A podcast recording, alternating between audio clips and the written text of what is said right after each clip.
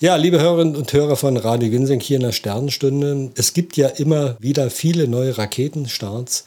Und in der Raumfahrt steht jetzt wieder ein spektakuläres Unternehmen an. Im April soll eine neue Mission zum größten Planeten im Sonnensystem starten, dem Jupiter. Das Projekt der Europäischen Raumfahrtagentur ESA wird die drei größten Eismonde des Jupiters und die Magnetfelder des Jupiter-Systems untersuchen. Die Raumsonde hat den schönen Namen JUICE für Jupiter Icy Moons Explorer Missions und wird für die astronomisch kurze, aber dennoch unvorstellbare Strecke von zwei Milliarden Kilometern mehr als sieben Jahre brauchen. Die Ergebnisse werden auch in Deutschland und insbesondere im Institut für Planetenforschung des Deutschen Zentrums für Luft- und Raumfahrt ausgewertet werden. Wir wollen über die Mission mit Ulrich Köhler reden. Er ist Planetengeologe an besagtem Institut für Planetenforschung in Berlin-Adlershof. Dort gehört er, kaum dass er über 30 Jahre beim DLR ist, mittlerweile auch schon zum spätmittelalterlichen Eisen, so beschreibt er sich jedenfalls selbst. Guten Tag, Herr Köhler. Hallo, okay, grüße Sie. Herr Köhler, schön, dass wir Sie als Experten äh, zu dieser Mission befragen können. Die Mission hat ja den kurios klingenden Namen JUICE. Welcher Wissenssaft wird denn dann dort zusammengemixt? Naja, wenn Sie also das Wasser als Saft des Lebens betrachten, dann kann man mal grob sagen, dass ein, wesentlicher Bestandteil der wissenschaftlichen Aufgabe von JUICE darin besteht, äh, Wasser an den Jupitermonden Europa, Ganymed und Callisto unter der eisigen Oberfläche nachzuweisen. Wir ahnen oder sind uns ziemlich sicher, dass es das äh, bei all drei, all den drei Monden geben wird und wo Wasser ist und die Temperaturen erträglich sind und die Mineralstoffe vorhanden sind, stellt sich eben immer die Frage, ist dort vielleicht auch Leben möglich? JUICE wird kein Leben nachweisen können an diesen Monden, aber es wird sehen können, ob die Voraussetzungen dafür da sind. Und das ist eine der wichtigsten Aufgaben der Mission. Ja, bevor wir nochmal über die Bedeutung der Mission reden, eine Frage zum Ablauf. Zunächst wird die Sonde ja erst einmal, also sowieso ewig unterwegs sein und dann auch mehrere Swing-by-Manöver durchführen. Was ist das und was passiert dabei? Da ist ihm recht. Also das ist wirklich lang und tatsächlich werde ich als bald 60-Jähriger dann nicht mehr die Früchte dieser Mission miternten. Aber das ist eben so in der Raumfahrt, weil die Entfernungen im Weltall groß sind. Der Jupiter ist 730 Millionen Kilometer von der Sonne entfernt und die Erde nur 150. Da muss man eben gucken, wie man mit raumfahrttechnischen Mitteln, sprich mit wie viel Treibstoff wie weit kommt und ein bewährtes Mittel Treibstoff einzusparen, der eben halt auch Masse hat und angetrieben werden müsste, um aus dem Erdschwerefeld rauszukommen, spart man eben ein, indem man ganz nahe an den Planeten im inneren Sonnensystem vorbeifliegt, also solche Spiralbahnen fliegt durchs innere Sonnensystem. Im Fall von JUICE sind das drei, vier, vier Bahnen. Ähm, dann kann man praktisch die die Energie anzapfen von diesen äh, Planeten und beschleunigen, so dass man am Ende dann die richtige Geschwindigkeit hat, um dann doch irgendwann mal, und das wird im Jahre 2031 der Fall sein, im Jupiter-System anzukommen. Die Sonde fliegt dann in das Jupiter-System und will auch die, also vor allen Dingen die Monde erforschen. Was ist das Besondere an diesen Monden? Äh, vielleicht können wir mal bei Europa anfangen. Das ist ja der kleinste und wir sind ja eine europäische Mission. Was, was ist dort das besonders Interessante bei Europa? Ja, das ist schön, dass also gerade wir Europäer jetzt zu Europa fliegen auf einem ganz anderen Weg, als man sich das vielleicht so gemeinhin denkt. Und Sie haben recht, also Europa war schon damals, als die beiden Voyager-Missionen Ende der 70er Jahre von der Erde gestartet sind und dann äh, am Jupiter vorbeigeflogen sind, hat sich herausgestellt, das ist ein sehr interessanter Himmelskörper. Also er ist ganz glatt, hat fast keine Krater, hat eine blau schimmernde Oberfläche aus blankem Eis, äh, äh, überzogen mit Brüchen und Gräben und Aufwerfungen, so dass da schon damals der Verdacht aufkam, da ist irgendeine Kraft im Inneren, die äh, dafür sorgt, dass Wasser unter der Oberfläche nach außen gedrückt wird, weil sonst wären äh, Krater zu sehen. Krater sind immer ein Maß für das Alter einer Oberfläche.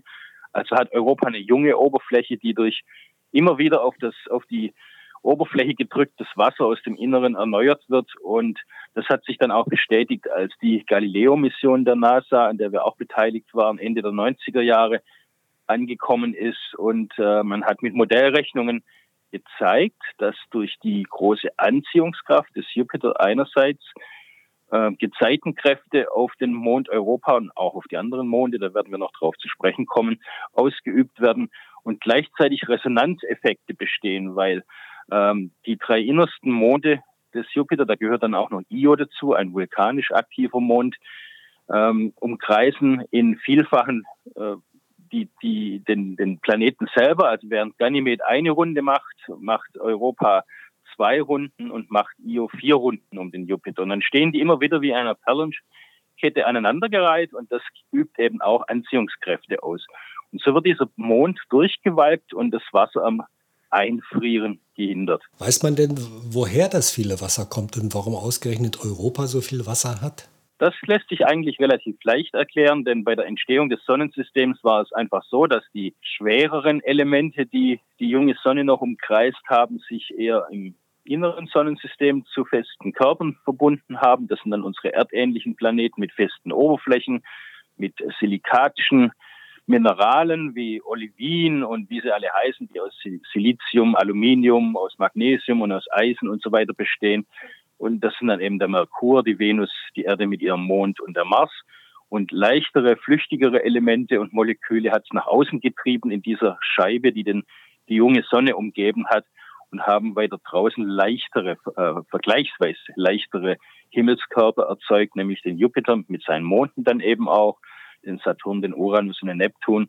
Und noch weiter draußen äh, kommen dann noch die Kometenreservoire, die auch zu großen Anteilen aus Wasser bestehen. Und das Wasser ist eben praktisch früh mit da so weit rausgedriftet und hat sich dann natürlich, weil die Sonne sehr viel schwächer ist, äh, an der Oberfläche zu Eis gewandelt und hat äh, eisige Oberflächen geschaffen. Aber wie gesagt, wenn im Inneren dieser Körper noch Energie herrscht, dann kann dieses Eis eben auch flüssig gehalten werden. Und das sehen wir eben im Jupiter-System. Ist das dann bei Callisto, bei dem Mond, genauso wie bei Europa? Da wissen wir es tatsächlich nicht so ganz genau. Die Modelle sagen, dass es wohl so ist. Aber wenn es dort Wasserreservoire hat, dann sind die sehr viel tiefer unter der eisigen Kruste ähm, zu finden. Auch hat sich Callisto nicht so entmischt, äh, wir sagen dazu differenziert in Kernmantel und Kruste, sondern scheint ein ja, irgendwie so ein unvollendeter Körper ein bisschen zu sein, der relativ früh ähm, erstarrt ist und seine geologische Aktivität eingestellt hat. Da sehen wir dann zum Beispiel auch sehr viele Krater, was für eine alte Oberfläche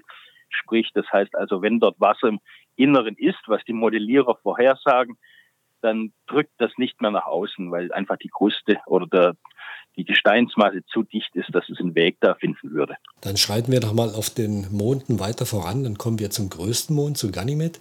Er ist ja sogar etwas größer als der kleine Planet Merkur, wenn auch leichter. Was äh, kann man denn auf Ganymed finden? Ja, Sie haben da jetzt auch was angesprochen, eben woher wir diese Informationen eben auch haben. Aufgrund der Bahnbewegungen um Jupiter wissen wir um das spezifische Gewicht dieser Körper ähm, also wie viel Gramm pro Kubikzentimeter wiegen die. Und das ist eben sehr viel leichter als bei der Erde und äh, sogar noch beim Mond.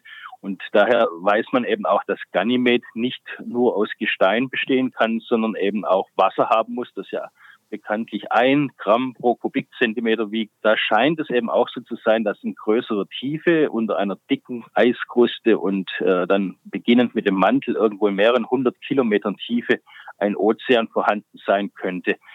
Da ist es natürlich sehr viel schwieriger äh, nachzuweisen, dass dieses, dieser Ozean existiert. Allerdings haben wir da ein schönes kleines Hilfsmittel. Das äh, wurde auch schon ganz am Anfang angesprochen.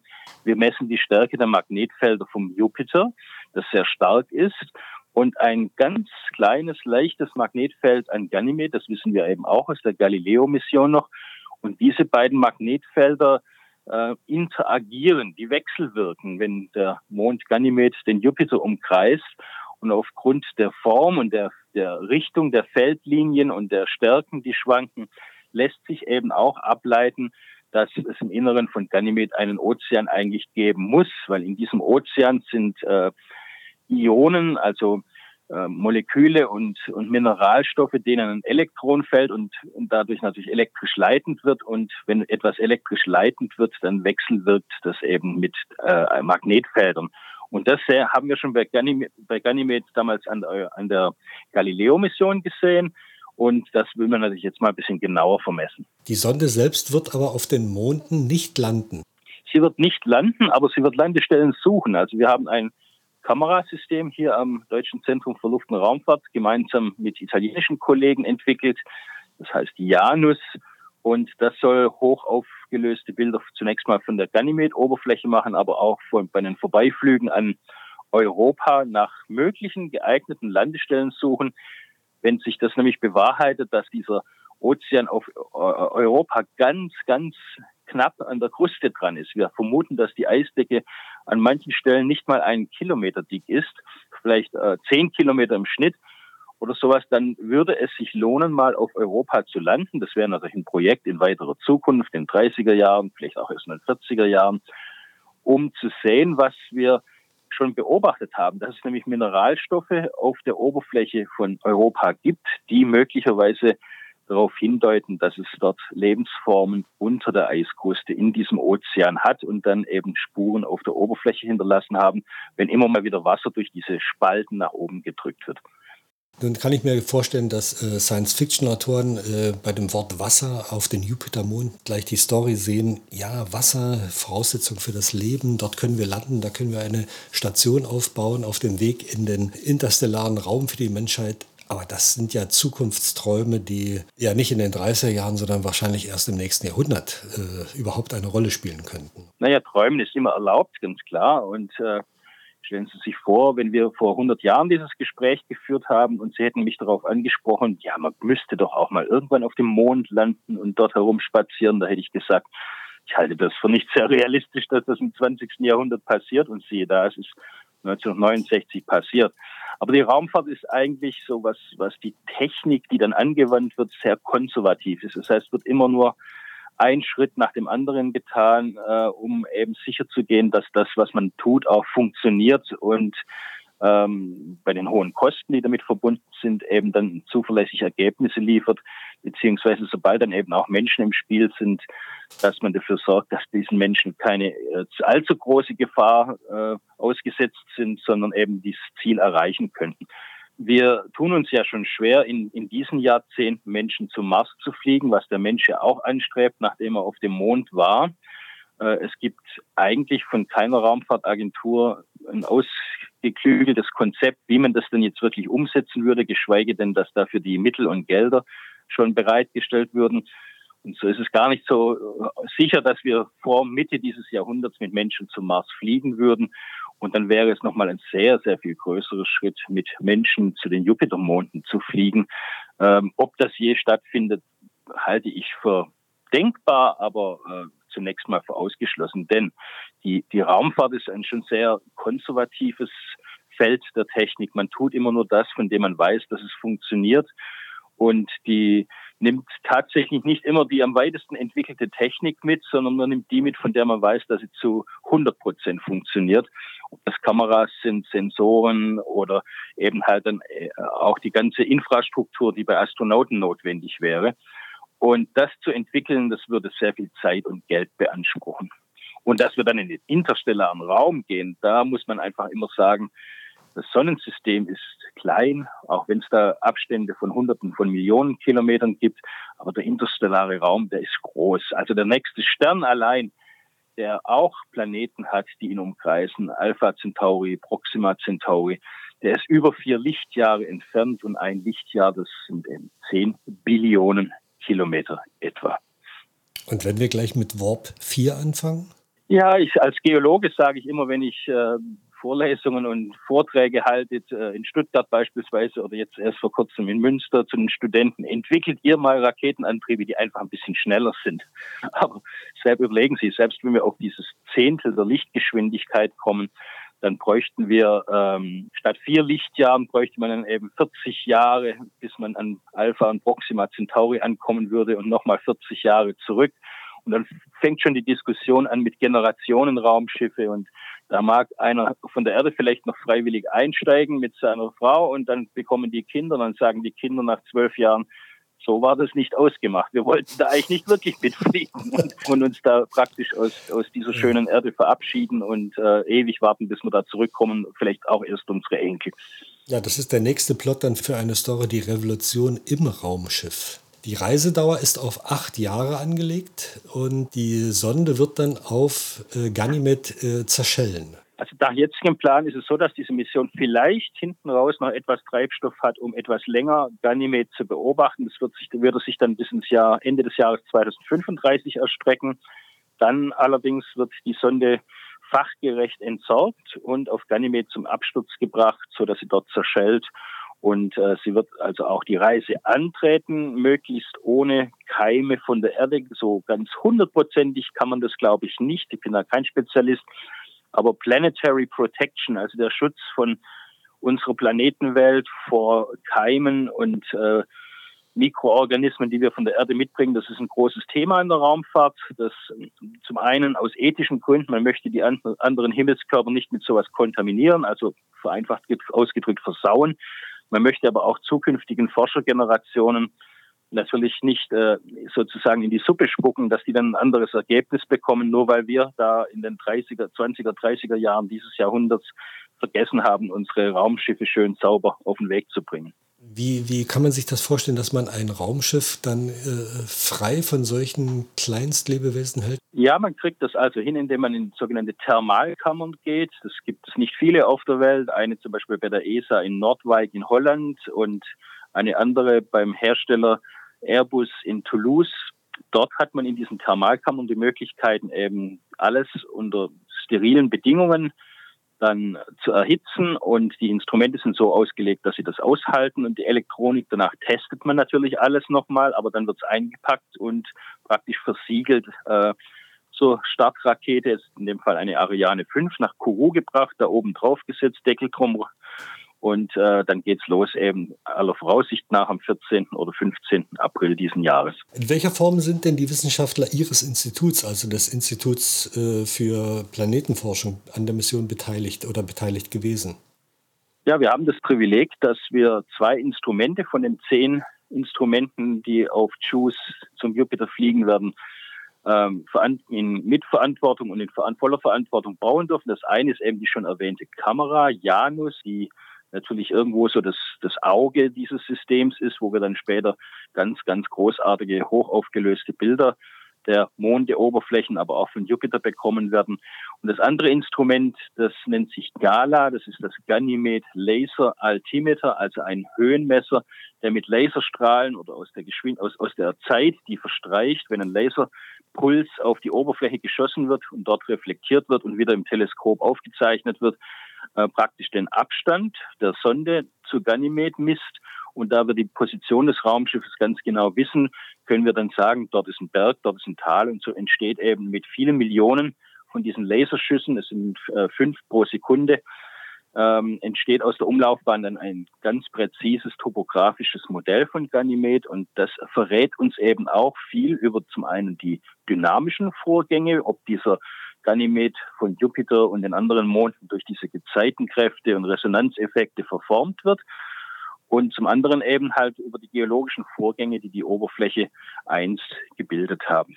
Und dann gibt es andere Instrumente noch, da gibt es wissenschaftliche Beteiligungen, die haben aber andere Einrichtungen gebaut, zum Beispiel das Max-Planck-Institut für Sonnensystemforschung in Göttingen, in Italien, in Frankreich, in Schweden. Also es ist ein großes europäisches Projekt, die bisher größte europäische Planetenmission überhaupt. Sie selbst sind Planetengeologe. Nun hat man von Geologen gemeinhin so eine Vorstellung, dass sie mit Hammer und Eimer irgendwo in den Bergen unterwegs sind, irgendwelche Steine sammeln.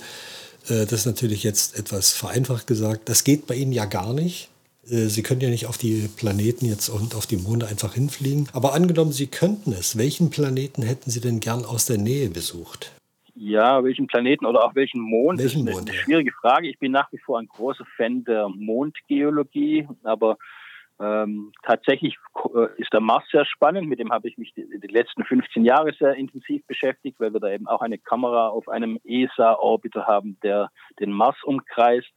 Aber jetzt kommt wieder die Venus groß in Mode und einmal sanft auf der Venus landen, es hört sich jetzt ein bisschen komisch an, und dort die, den Vulkanismus zu untersuchen, der, der dort herrschte und vielleicht sogar noch in manchen Ausprägungen existent ist, das wäre, glaube ich, also die reizvollste Aufgabe der Planetengeologie in diesen Jahren. Ja, da müssen Sie natürlich den Druck aushalten und die Temperaturen und die Schwefelsäure auch noch. Das ist richtig. Die Venus ist raumfahrttechnisch sehr schwierig anzusteuern und äh, es gelangen zwar mit damals mit den Venera-Sonden der Sowjetunion sieben Landungen, aber der Luftdruck ist eben hundertmal so hoch äh, wie auf der Erde und dann werden diese Kapseln sehr schn schnell zerquetscht und das bedeutet natürlich auch für die astronautische Raumfahrt, dass ja nicht unmöglich ist sowas. Also unmöglich gibt's nicht dieses Wort, aber eben sehr, sehr schwierig und unter extrem hohem Aufwand. Bei gleichzeitig 460 Grad Celsius da auf der Venus zu landen, das wird so schnell nicht passieren. Gut, dann fliegen wir zuerst zum Jupiter und zu seinen Monden. Dort ist es nicht ganz so heiß, sondern äh, viel kälter. Und wir quetschen aus dem Jupiter und den drei Monden alles heraus, was es gibt. Die Mission JUICE soll im April starten und wir sprachen darüber mit Herrn Köhler vom Institut für Planetenforschung in Berlin. Vielen Dank, Herr Köhler, für die ausführlichen Informationen und natürlich wünschen wir der Mission alles Gute. Sehr gerne. Glück auf, wie wir Geologen sagen. ja, dann Glück auf auf Europa, Ganymed und Callisto. Ja, vielen Dank.